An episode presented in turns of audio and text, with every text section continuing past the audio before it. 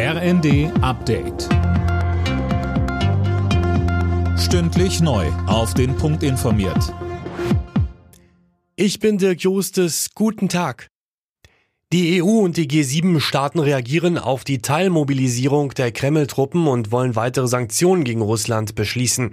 Darauf haben sich die Außenminister der Mitgliedstaaten verständigt. Mit Blick auf die jüngsten Entwicklungen im Krieg hat der ukrainische Präsident Zelensky erneut Kampfpanzer aus Deutschland gefordert. Bundeskanzler Scholz sagte allerdings im ersten, wir haben unsere Unterstützung immer sehr umfassend ausgestaltet, aber gleichzeitig sichergestellt, dass es nicht zu einer Eskalation zwischen Russland und der NATO kommt. Und genau diesen Weg werden wir auch weitergehen.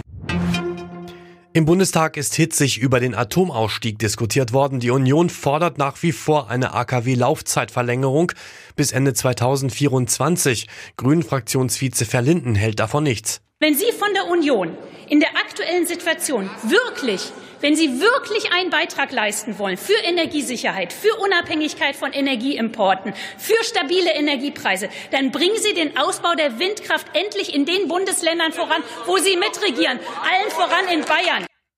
Weitere Themen im Bundestag, das Inflationsausgleichsgesetz und die Lieferung von schweren Waffen an die Ukraine.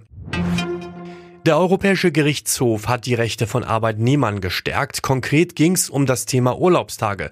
Der EuGH hat entschieden, dass die nicht nach drei Jahren verfallen, wenn der Arbeitgeber nicht darauf hingewiesen hat, dass der Urlaub genommen werden muss.